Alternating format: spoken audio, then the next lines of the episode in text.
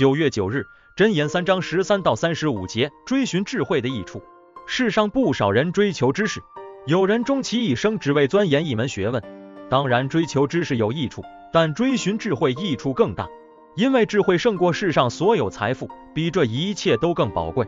箴言作者指出，智慧不是世间的知识或学问，而是神的全能、计划、法则。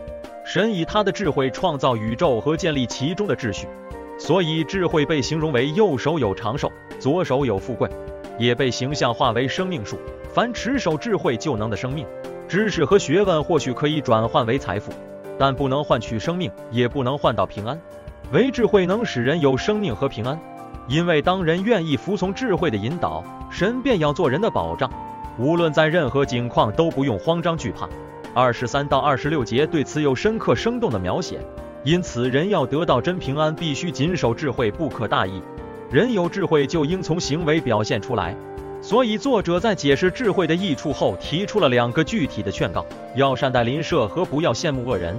善待邻舍包括行善与和睦相处，助人要竭力和及时，并且不能用轻视的态度，不可无故挑起争端。世上的恶人作恶似乎得到很多好处。甚至让人羡慕，但有智慧的人不该如此，因为知道神憎恶恶人。憎恶原文是绝对否定的意思，是最强烈的谴责。可见，恶人的得势是暂时的，最终必然会受到惩罚。